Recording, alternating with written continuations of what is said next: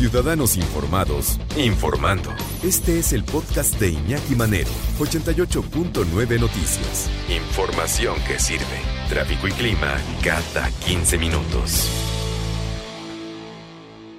¿Cómo educar a los hijos en el buen uso de Internet y redes sociales?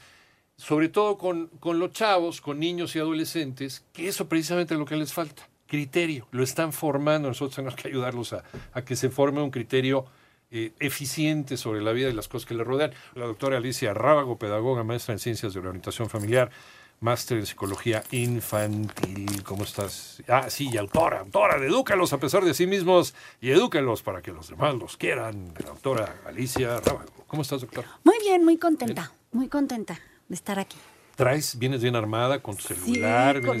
Ay, mira, ni le apagué, ahorita le... ya, listo. Celular y aquí tenemos instalado el Twitter, el, el Instagram y el Facebook. Y todas mis, mis, notas, mis anotaciones. Yo siempre llego, fíjate, trato de incorporarme a la tecnología, pero mis cuadernitos, tengo como seis cuadernitos con todos mis temas que valen oro, pues entonces así me ves haciendo mis anotaciones. Qué sociedad tan sobreinformada, ¿no? Fíjate que ese es un punto importantísimo. Eh, es una sociedad con tanta información. Se dice que son los jóvenes quizás más preparados y los más desperdiciados. Se habla de esta generación millennial. Qué grueso, ¿verdad? Seremos los mejor informados. ¿Será esta generación, este mundo que está tocando vivir? ¿O estamos repletos y bombardeados por información? Pero eso no quiere decir que estemos bien informados. Eso es lo que te iba yo a contestar. Quizás somos la generación que más información tiene, que sea buena o mala, ah, esa es la diferencia. Y de entrada así de lleno al tema, o sea, de cómo podemos ayudar a nuestros hijos para el manejo de redes sociales, este es un punto básico que hay que hablar con ellos, la formación del criterio. ¿Cómo educar a los hijos en el buen uso de Internet y redes sociales? Se nos habíamos quedado en un punto que es fundamental, doctor. Sí. El criterio, la formación del criterio de los chavos. ¿Quién, les va a formar el criterio? ¿Las redes sociales, Twitter, Instagram, Facebook o nosotros? Pues fíjate que todo. Qué triste lo que te voy a contestar, pero todo. ¿no? Y puede que si te pones un poco distraído, te ganen. Claro. ya te ganaron las redes sociales, los amigos y todo lo que lo rodea. Eh, hablar de, lo que son las redes sociales, lo, lo que es el Internet, la, la web que le llaman no, no podemos deshacernos de ella. Ella está aquí, llegó para quedarse. Entonces, pues más vale que como padres nos acerquemos y veamos de qué está hecha y cómo la podemos manejar sin duda algún especialista en, redes y en ciberbullying y todo esto eh, comentaba algún día que para que tus hijos tengan redes sociales hay que enseñarlos como si les enseñaste a agarrar los cubiertos. ¿Cómo funcionan? Pues igual.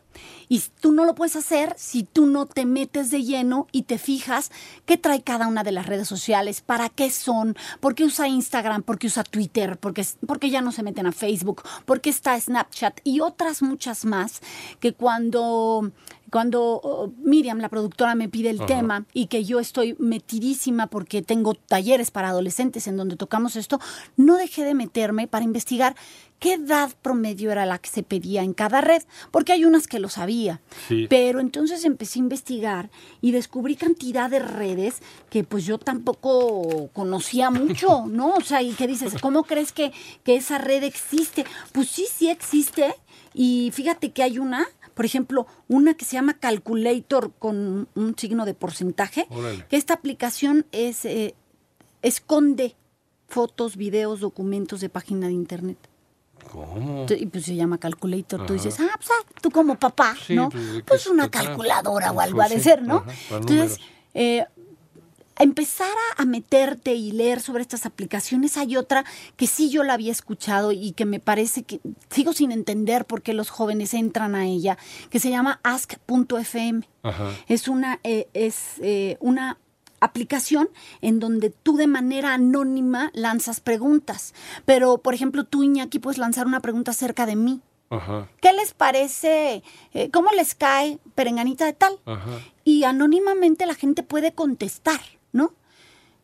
Y yo, yo algún momento cuando platiqué con algunos adolescentes les dije, ¿cuál es la intención de, de, meterse a esa red en donde anónimamente cualquiera pues o te, o te puede echar muchas flores o, te, puede destrozar la vida. ¿Tú no te acuerdas de la jaula? Exacto. esta cosa en donde gente de diversas escuelas... Era como un, chismógrafo sin control. Gigantesco, donde hablar, eh, publicaban fotografías íntimas, en fin, era terrible, humillaban a los chavos. Y hay que hacerles entender a los, a los chicos que las palabras no se las lleve el viento, ¿eh? Las palabras ahí se quedan y pueden ser muy lastimosas, ¿no? Entonces, imagínate que, por ejemplo, en esta jaula, en ese momento y hoy en estas aplicaciones eh, como las que estoy mencionando, lancen la pregunta sobre una chica o sobre un chico y, y, y reciba un montón de comentarios ofensivos o le inventen un chisme. Pues ahí se quedó el chisme, sembraron la semilla, ¿no? Entonces hablar sobre hablar sobre la importancia de que tus palabras vayan acompañadas eh, pues de pruebas de sustento de y si no no las digas es algo que hoy hay que hablar con los niños y con y con los adolescentes y con todo aquel que se mete en las redes que yo he de comentarlo hoy es muy fácil tener un canal ¿no? Ah, hoy es muy fácil sentarte y dar consejos, por ejemplo. Y bueno, y algunos hasta con la cara, ¿no? Ah, bueno, es que yo, yo tuve hijos y como ahora soy mamá, pues te voy a dar los los consejos que me parecen pertinentes, ¿no? O ahora estudié un, curso de, no sé, dos, tres meses y entonces ya soy especialista en hablar sobre el desarrollo humano, hablar sobre personas y educación y todo esto, es una responsabilidad tremenda, Iñaki, porque si estudiando siempre salen cosas nuevas. Sí, no puede ser improvisado. Es, no, no, no, siempre hay algo nuevo, una teoría nueva, una estrategia nueva. El, responsabilizarte de lo que tú pones en redes es muy importante. Y si como adultos a veces no logramos hacerlo, ¿cómo esperas que tus hijos tengan todo este criterio y toda esta información? Solamente estando tú. Entonces, de entrada yo te digo que, por ejemplo, eh, la edad mínima para tener una cuenta, y esto sale en, España, pero creo que es eh, global, ¿no? En Facebook es de 14 años. En Instagram es de 14 años. En Twitter de 13. En LinkedIn de 16. En Snapchat de 13.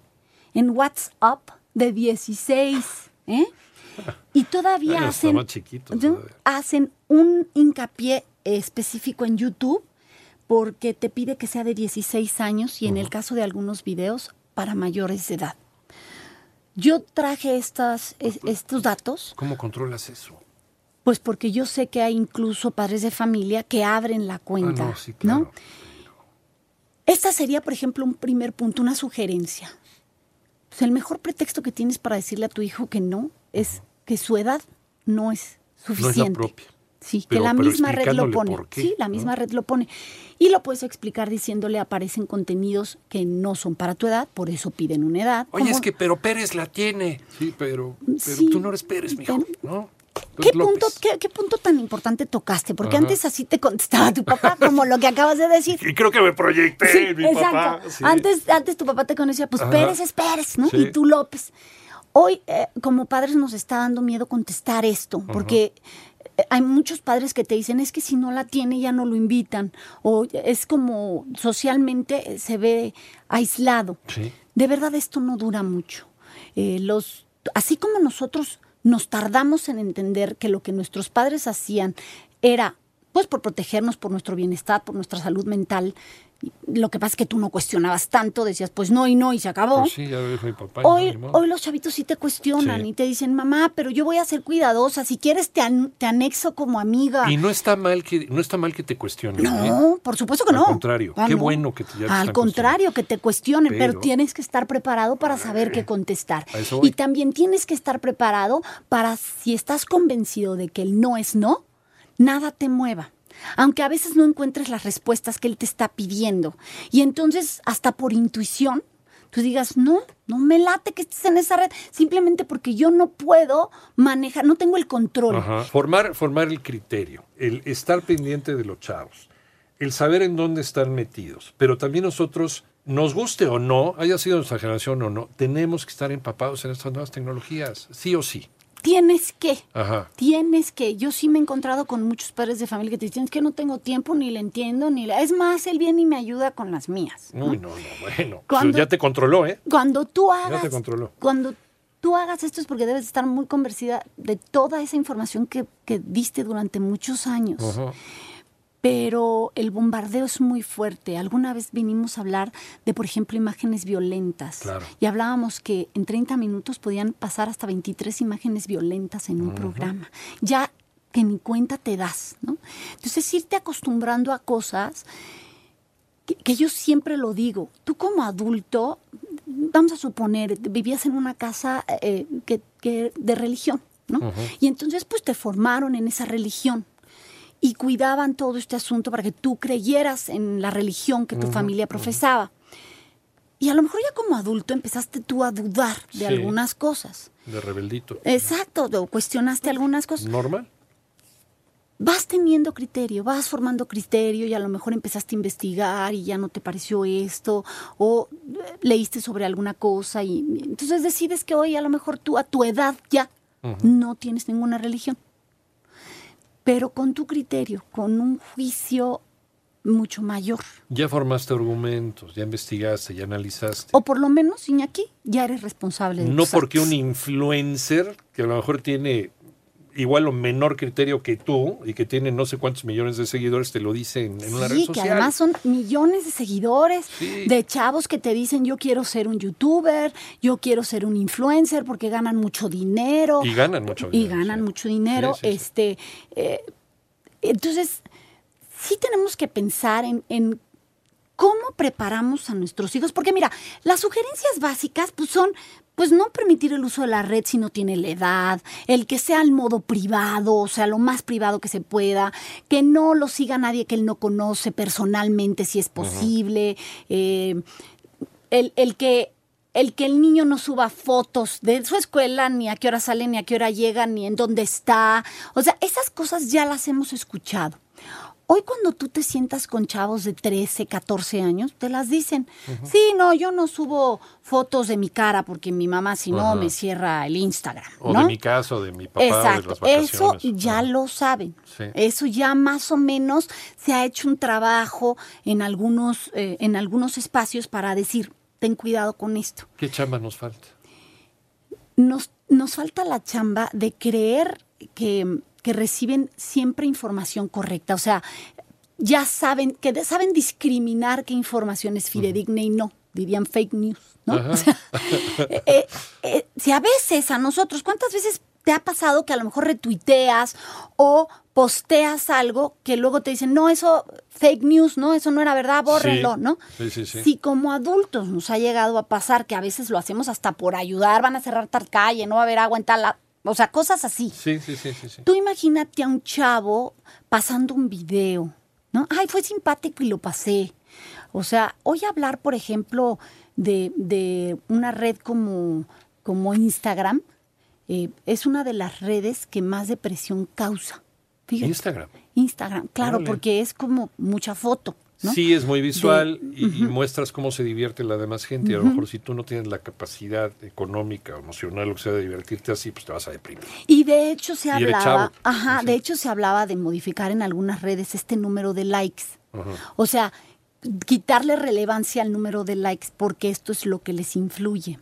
Se habla de que eh, estos eh, golpes de, de dopamina que se, generan en el cerebro cuando los jóvenes reciben un like. Bueno, no hablemos de los jóvenes, de cualquier persona que sube un post y recibe un like o un comentario, son estos golpes de, de, dopamina que los han llegado a comparar con las drogas, con el alcohol. Yo sé que suena muy fuerte lo, lo que se dice, pero, pero pero los, los psiquiatras han, han, tocado estos temas. O sea, están drogados. Es, emocionalmente drogados. Es por eso que se habla de que haz de cuenta. Subí una foto en, en, tal, en tal red social, la que yo lleve, ¿no? Y continuamente revisar cuántos han visto esa foto, si le han dado like, si me han puesto caritas con corazón o fueguitos o que han opinado de mi foto. Esos son microchispazos de, de dopamina en tu cerebro. Te hacen sentir bien. Claro. Al adolescente lo hace sentir que pertenece. Bueno, a muchos. Es, eso es lo que quiere el adolescente, pertenecer. A ver, si vamos a ser sinceros, Iñaki, a todos nos gusta que nos quieran, claro. ser aceptados, ¿no? Claro. Simplemente con una edad tú llegas a tener como, bueno, pues no le caigo bien a este, ¿no? Pues qué pena con su vida. o, o ya empiezas a reconocer algunos puntos de por qué no le puedes caer bien, o por qué tienes haters, o por qué no tienes haters, o X. Pero en un momento en donde tú estás buscando tu identidad y de repente tu amigo tal tiene 500 likes en una foto y tú no llegas ni a 15, comprobado que les afecta. A ver, entonces esto lo que hace es quitarte la tolerancia a la frustración. o sea, te la elimina, no te la refuerza. Mira, hoy, hoy muchísimos estudios, muchísimos expertos te piden que trabajes con tus hijos de la edad que sea, chiquitos y, y adolescentes, en este trabajo de la gratificación tardía. O sea, que aprendan a ser eh, pacientes a esperar, porque como todo lo resuelven con un clic, están esperando ese sentir placer inmediato. Y yo quiero eh, tocar este punto. Hay que aclararles a los chavos qué es el placer y qué es la felicidad. Porque la, la, palabra felicidad está como muy manoseada. y, a veces no entendemos que la felicidad no es un fin. No, son los momentos. Son momentos. En el trayecto de tu vida. Exacto. el, el, por ejemplo, lo comparan con el, el, placer, placer que te da comer un chocolate, ¿no? Lo que genera en todo tu cerebro y en todo tu ser. ¿No? Es, es pero se te acaba, se te acabó el chocolate, pues se acabó el placer, ¿no? Hay momentos que te hacen feliz, que no duran este, estos pequeños momentos, sino se van a tus recuerdos. Eh, recuerdas eh, momentos a lo mejor de tu infancia jugando con tus primos o, o yendo a algún viaje o compartiendo la mesa en Navidad. Esos son felicidad. Y empiezan Por a poner un ejemplo. relaciones duraderas también. Por supuesto. Son, como los ladrillos que forman una Y todos los recuerdos que va haciendo tu mente son importantísimos, ¿no? Porque hablan de si de niño, si de niño tú aprendes a afrontar una situación, ay, se me fue la pelota bajo el coche, ¿no? Me pongo a llorar y viene alguien y me la saca, pues es un recuerdo que ya generé, que digo, ah, pues cuando me pase algo lloro y alguien viene y me ayuda, ¿no? A que se me fue la pelota bajo el coche y vi eh, cómo con una escoba sacarla, ¿no? O pedir ayuda incluso. Oye, se me fue una escoba bajo el coche, porfis, ¿cómo le hacemos? Digo, la pelota bajo el coche, ¿cómo le hacemos? Si se acerca alguien y te ayuda, es una forma de que tu cerebro vaya guardando cómo solucionar problemas, cómo enfrentaste. Reforzar tu seguridad además de que refuerza tu seguridad, esto eh, eh, es que el cerebro es una maravilla, ¿verdad? Entonces, va tu, tu cerebro guardando cómo afrontas este tipo de cosas.